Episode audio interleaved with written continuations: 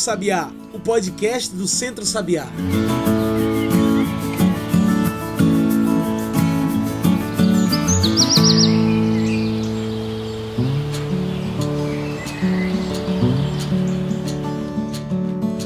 Olá a todos e todas que nos ouvem agora pelo Spotify e pelo Mixcloud. Eu sou João Lucas e está começando agora o Cantos do Sabiá, nosso podcast semanal sobre o campo, a cidade e o mundo.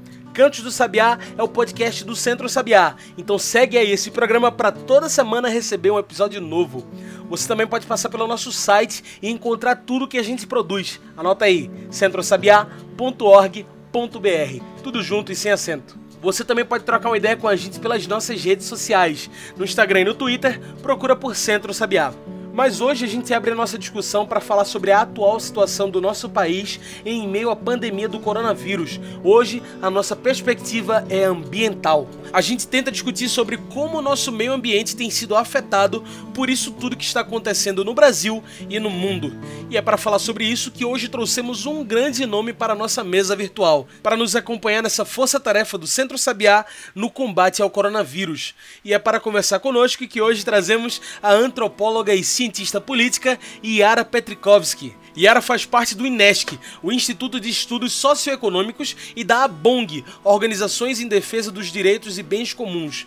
Yara também é atualmente presidenta da articulação internacional Foros. É um prazer ter você conosco hoje. Você poderia se apresentar melhor para quem nos ouve, falar um pouco sobre você e sobre o seu trabalho? É, bom dia, João Lucas. É um prazer imenso estar aqui. É, meu nome é Yara Petrikovsky, é, eu sou antropóloga, cientista política e atriz. É, atualmente, é, como é, co-diretora do Instituto de Estudos Socioeconômicos, INESC, é, do Grupo Executivo da Associação Brasileira de ONGs, a BONG, e também presidenta do é, Fórum Internacional de Plataformas de ONGs, Fóros. A minha trajetória profissional tem se caracterizado, de um lado, atuar como atriz há muitos anos em Brasília, onde eu moro, e também, é, paralelo a isso, ser uma ativista política, que eu sempre acreditei que é, liberdade e igualdade são questões fundamentais para a cidadania. Portanto, sempre me envolvi muito durante mais de 30 anos com a causa indígena, a causa socioambiental, até hoje, persiste em minha vida além de ter uma visão, como feminista que sou, de que a única alternativa revolucionária de fato é, no mundo será a partir do momento que a visão é, do ecofeminismo, a visão do cuidado, possa ser colocado é, no centro é, é, das decisões das políticas públicas, e do uso do dinheiro público para o benefício de todos e todas. É, basicamente tem sido essa minha luta, tanto no âmbito brasileiro, das instituições do Estado no Brasil, como também no âmbito internacional, venho atuando bastante é, nas conferências das Nações Unidas, em especial a Conferência de Clima, é, sobre mudança climática, né? e também é, nos encontros e reuniões da, do, das instituições multi, financeiras multilaterais, assim como da Organização Mundial do Comércio. Bom dia é, a todos e todas. Primeiramente, antes de qualquer coisa, Yara, como você vê o nosso meio ambiente sendo afetado por toda essa pandemia? Quer dizer, no começo disso tudo, vimos várias notícias circulando sobre uma diminuição da poluição graças ao isolamento social. Então, como você observa essas mudanças? É interessante observar realmente é, o que vem ocorrendo com a pandemia, né? É o fato de que é, nunca a humanidade viveu uma situação tão singular como essa, né? É, de de repente você ter praticamente a humanidade inteira é, restringida na sua mobilidade, né?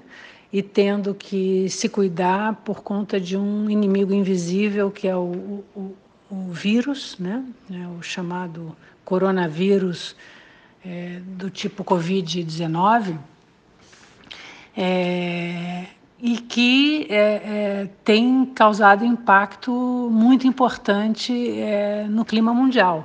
Né? É, é, muito comum a gente observar é, fotografias e comentários, artigos de jornais de cenas de animais ocupando o espaço urbano, coisa que é impossível de, de, de se assistir nos, no, no, nos tempos da antiga normalidade, né? É, antes de todo esse fato acontecer. É, é, as praias e as, o mar mais limpos e transparentes. É, Nepal, por exemplo, que sempre foi é, criticado por uma excessiva é, poluição, com a, as montanhas sendo possíveis de, de, se enxergar à distância, é, na China é, e outros tantos lugares onde a poluição já, já se encontrava em níveis assim insuportáveis, insustentáveis, né? retomando é, a possibilidade de olhar o céu e, e, e respirar um ar mais limpo, né? Eu acho que é, é, esse é um, um, um, aspecto interessante porque nos faz refletir, especialmente é, quando a gente compara com é, as necessidades que a gente tem de rever o nosso modelo de desenvolvimento, a maneira como a gente produz, comercializa as coisas, a maneira como a gente é, tem essa ideia é, do consumo excessivo, é, de, de, uso de, de combustíveis fósseis é, para muitas das nossas atividades e mobilidade, enfim, rever todos esses padrões, né? porque o que está por trás dessa grande pandemia, na verdade, é um grande, uma grande crise ambiental e climática, né? E é uma crise de modelo, de maneira de como a gente funciona. Então, a gente está vendo, assim, num percentual bem pequeno ainda, o que, que seria necessário fazer para a gente realmente equacionar a questão da crise climática é, no país. Então, no, no, perdão, no mundo, né?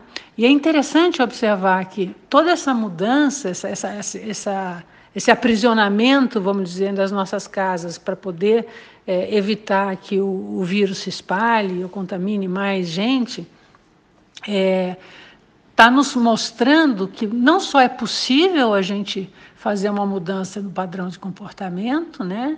Que não é é, é uma coisa impossível de ser realizada e, ao mesmo tempo, que tem um impacto na natureza importante. Né?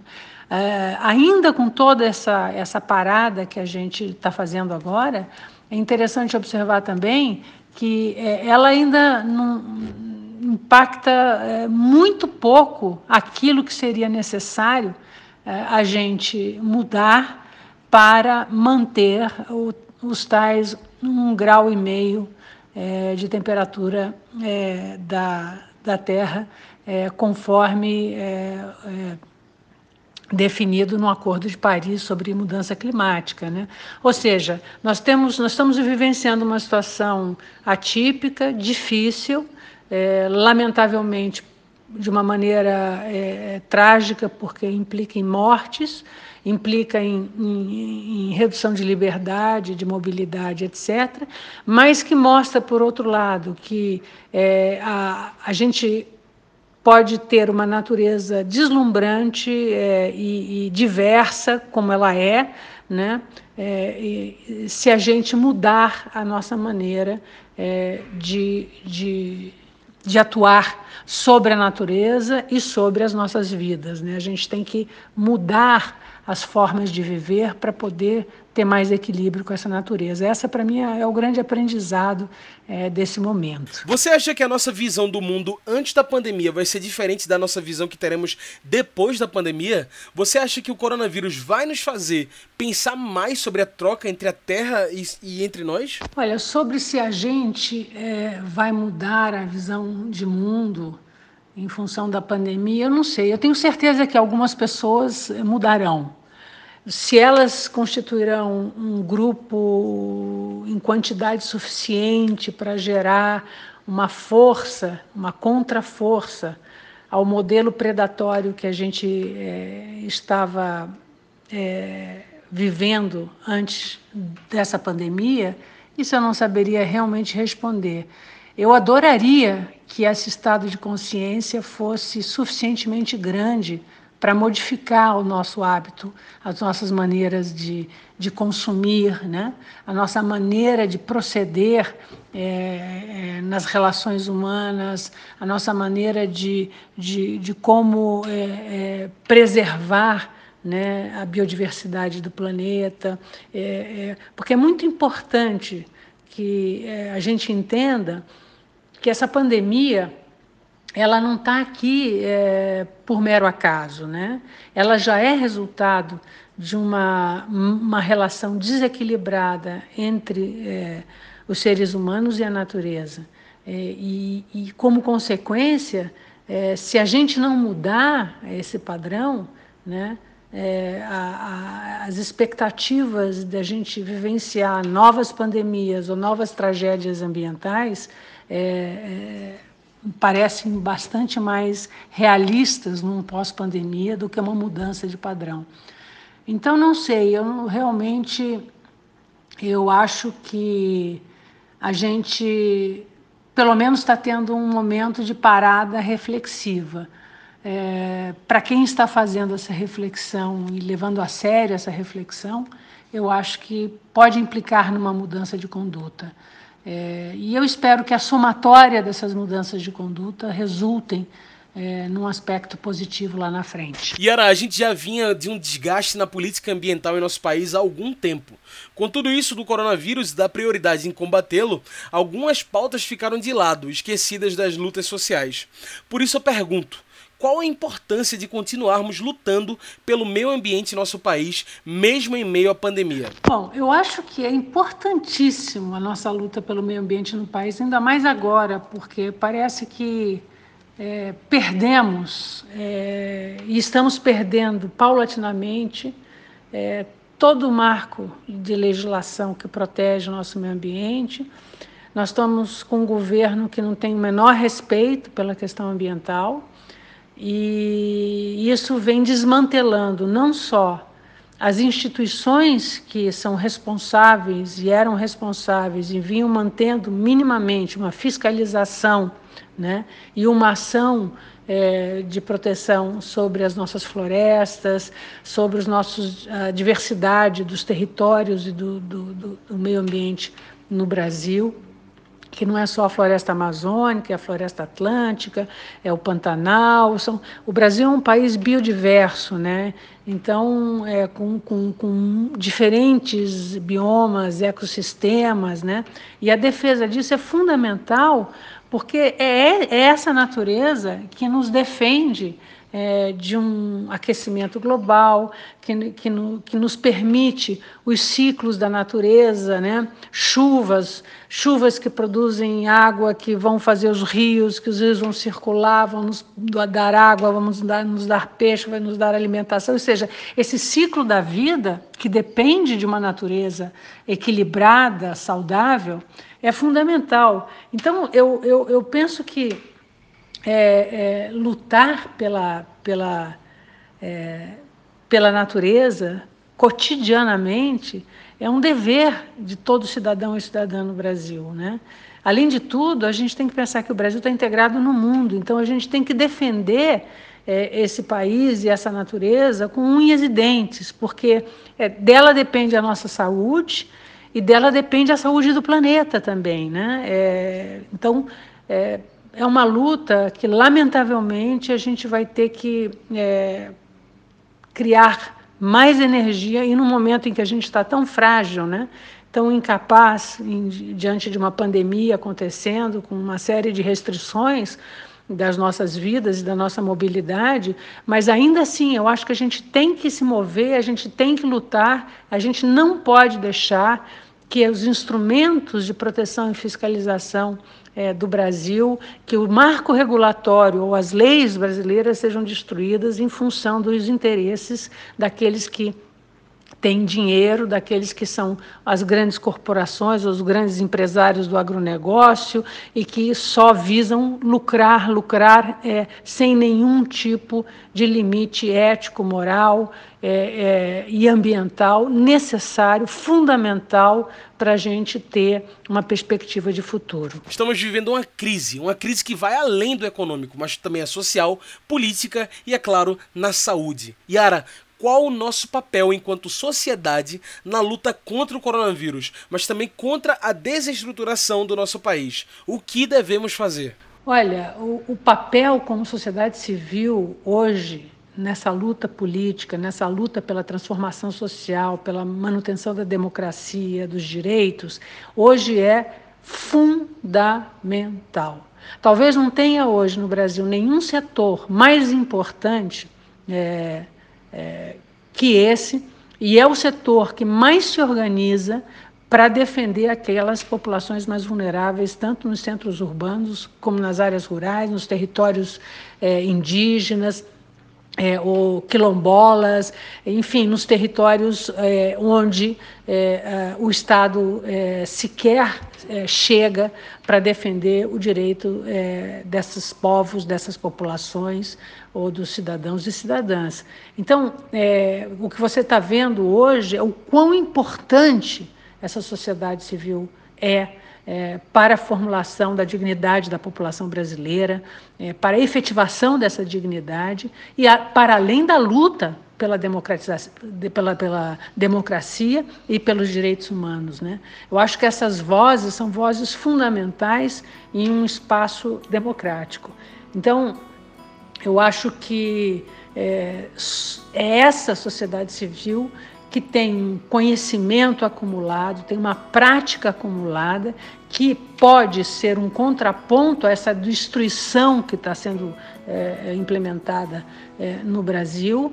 E, e não só isso, como tem um acúmulo de conhecimentos e práticas alternativas fundamentais se a gente quer pensar um país outro é, com mais dignidade, com mais justiça, igualdade, liberdade, etc.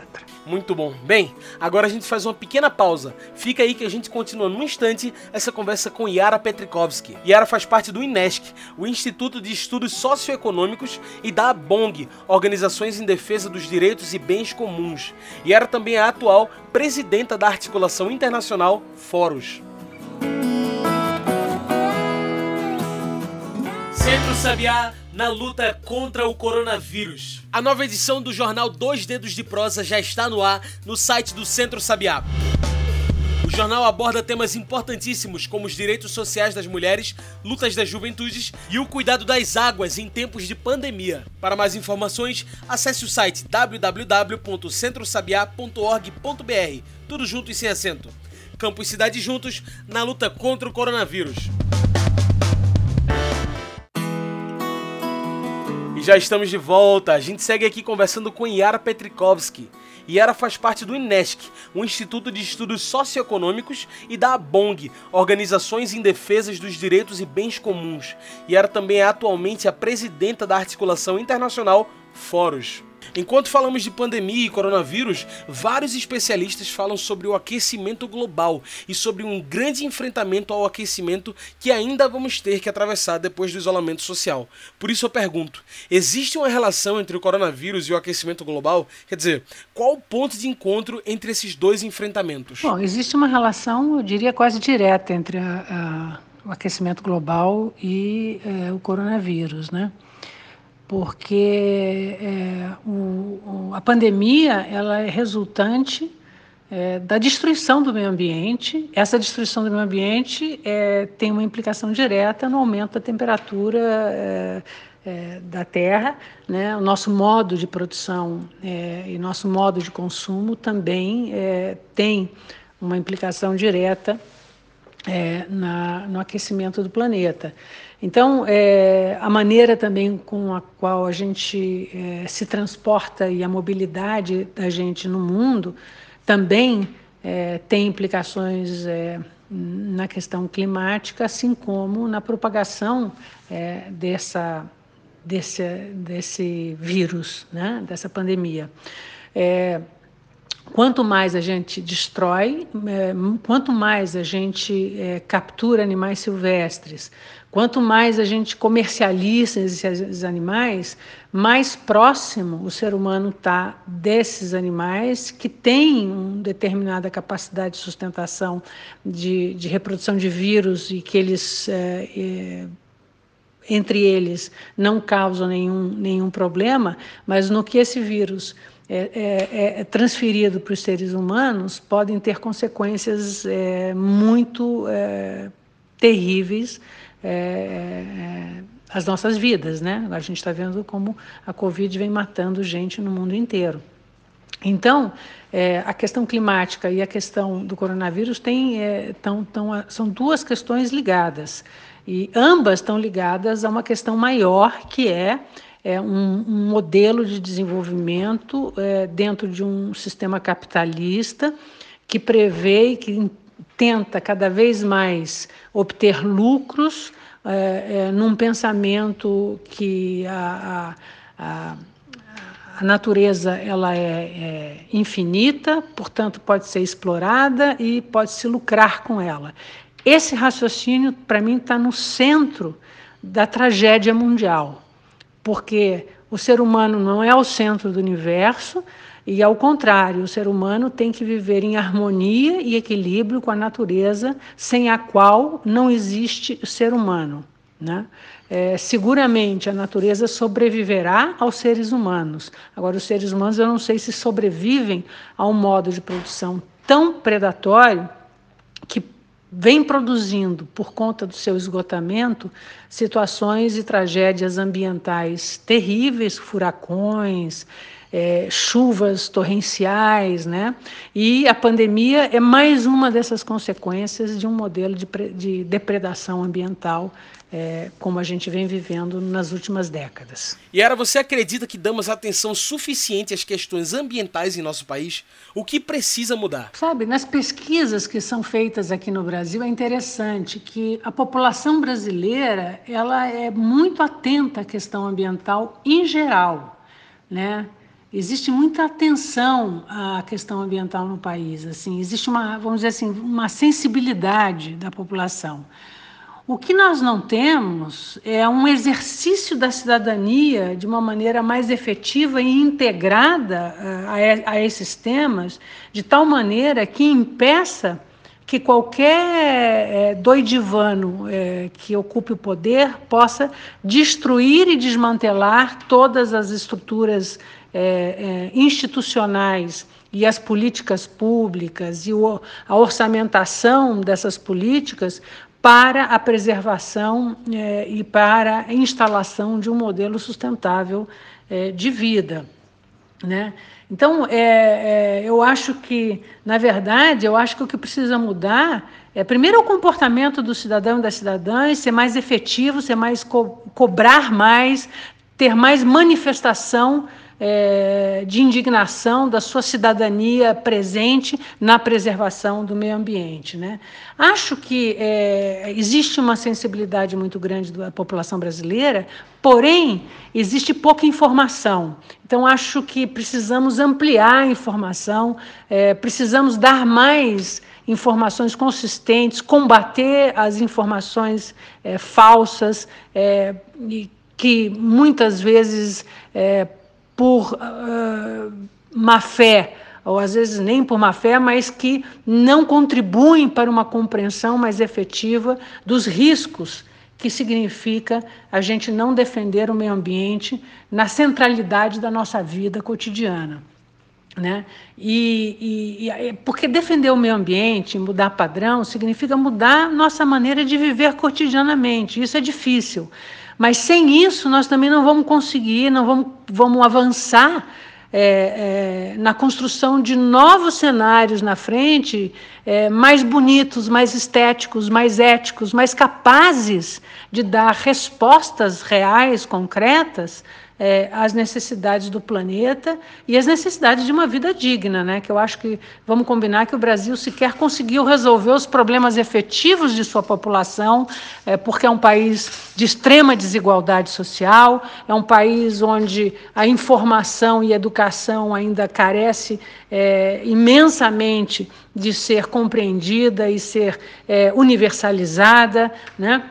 Então, a gente tem ainda déficits da nossa história que estão acumuladas a uma situação de crise mundial, uh, socioambiental, econômica, política, de segurança alimentar. Então, é, isso nos exige, sim, uma mudança de atitude e usar dessa sensibilidade que o povo brasileiro tem para a questão ambiental para ser mais reivindicatório, para ser mais atuante, mais capaz de impor essa sensibilidade na cabeça dos governantes, nas políticas públicas, na destinação é, do orçamento público, que é o dinheiro que nós é, é, colocamos é, é, nas instituições para que elas nos garantam cidadania e dignidade. Agora, muito do que o campo e trabalhadores e trabalhadoras do campo, agricultores e agricultoras conquistaram hoje foi por conta da luta social, por conta dos movimentos sociais do campo.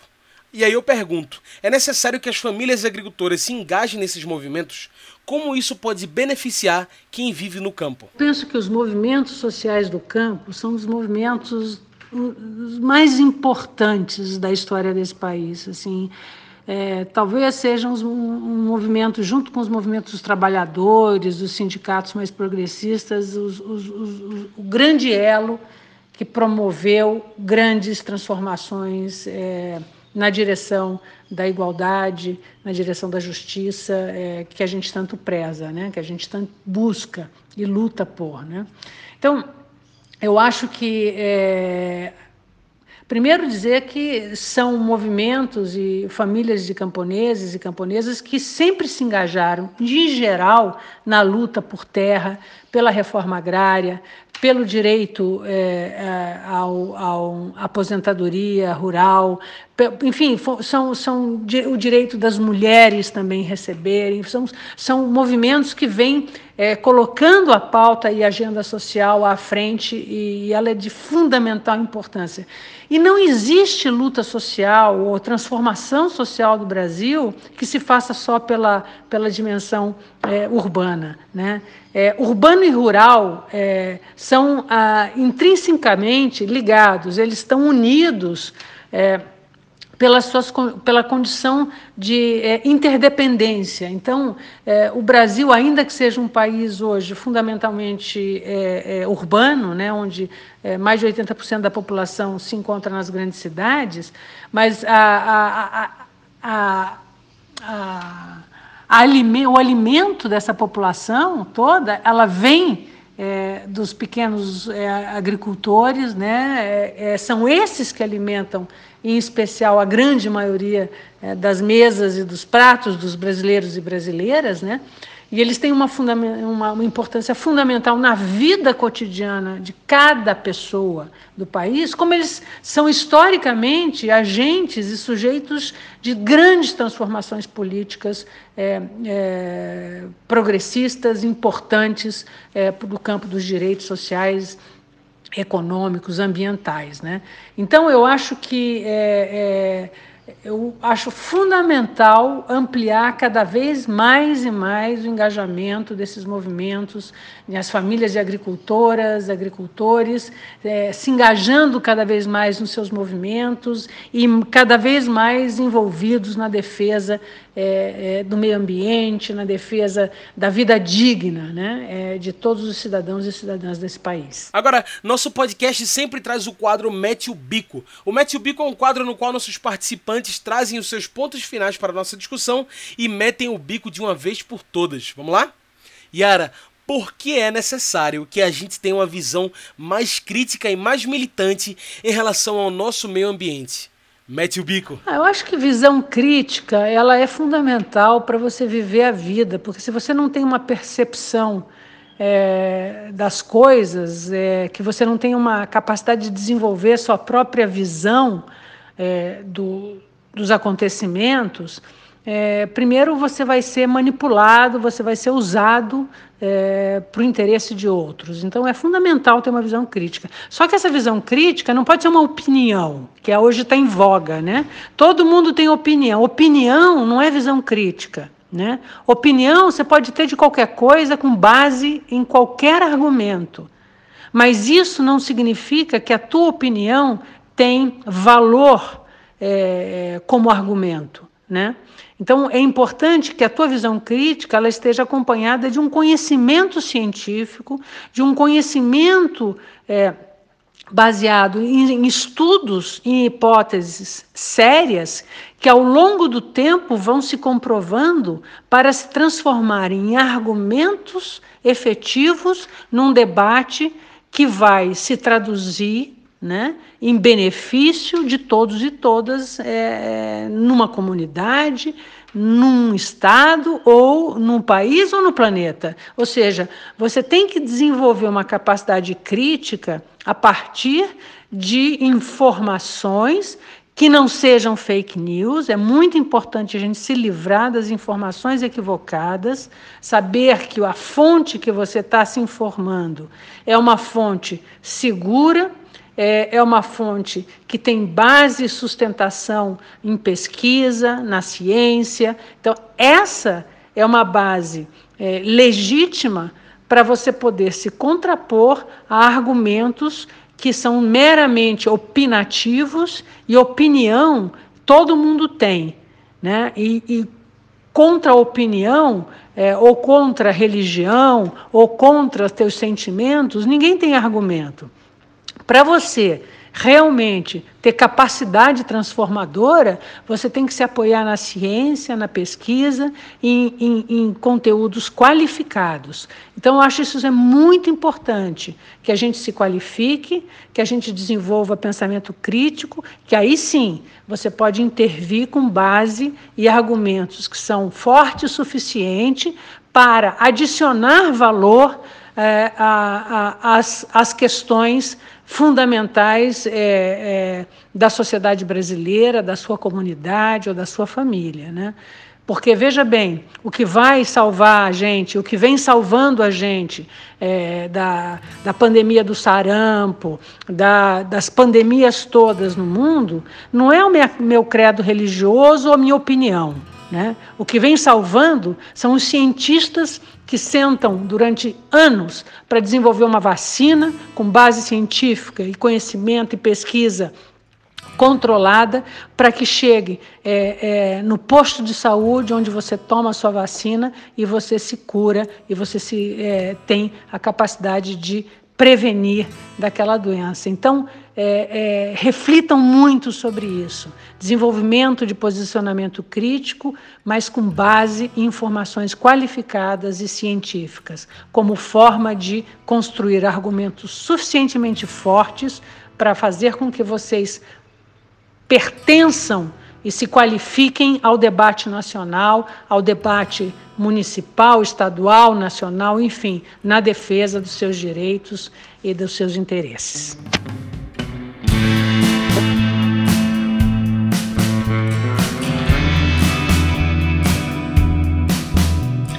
Yara, infelizmente o nosso tempo de entrevista já está acabando, mas foi um prazer poder bater esse papo com você hoje e tirar essas dúvidas da gente. Você tem alguma consideração final, algum recado para deixar para quem nos ouviu até agora? Eu quero agradecer profundamente a oportunidade de, de estar aqui conversando com vocês e eu vou usar assim de uma, de uma frase que vem sendo muito é, utilizada é, como um, um estímulo à reflexão, né? É, que é a seguinte frase: desde que começou esse coronavírus e esse debate, que lá, a tua primeira questão, é, entre as suas primeiras questões, né, se a gente. É, é, como é que a gente ia sair dessa pandemia, qual era o tipo de nova vida que viria, né? É, e que eu respondi assim: ah, sei lá, é, não sei se a gente vai conseguir mudar o nosso padrão de vida. Deveria, né? Mas não sei se a gente conseguirá mas com a seguinte reflexão: é, a gente não pode voltar para a normalidade que a gente tinha, porque essa normalidade que a gente tinha era exatamente a doença que nos atacava. Então a gente tem que se reinventar, a gente tem que buscar novos meios de vida para poder construir sim as nossas utopias, reconstruir nossas utopias e conseguir, na vida concreta, aqui e agora, modificar esse mundo que vinha é, num padrão extremamente predatório, nefasto, doente, é, baseado no individualismo, num consumismo e num modo de, de viver a vida é, que nos estressava a todos e todas. Portanto, não voltemos à normalidade, porque a normalidade que tínhamos foi exatamente a nossa grande tragédia. muito obrigado a todos e todas. Yara, muito obrigado pela sua participação no programa de hoje. As suas colocações foram muito importantes. Então é isso, pessoal. O Cantos do Sabiá vai ficando por aqui. E a gente lembra que você tem que seguir as nossas redes. Passa no Instagram e no Twitter e procura por Centro Sabiá. Aí você tem acesso a tudo que a gente faz. Esse programa foi produzido e editado por mim, João Lucas, com a supervisão operacional de Darliton Silva, o comunicador popular do Centro Sabiá. Esse podcast faz parte da programação especial da Semana do Meio Ambiente, que acontece essa semana no Centro Sabiá, em parceria com o Programa das Nações Unidas para o Meio Ambiente, o PNUMA. É isso, pessoal. Aqui foi João Lucas e até semana que vem.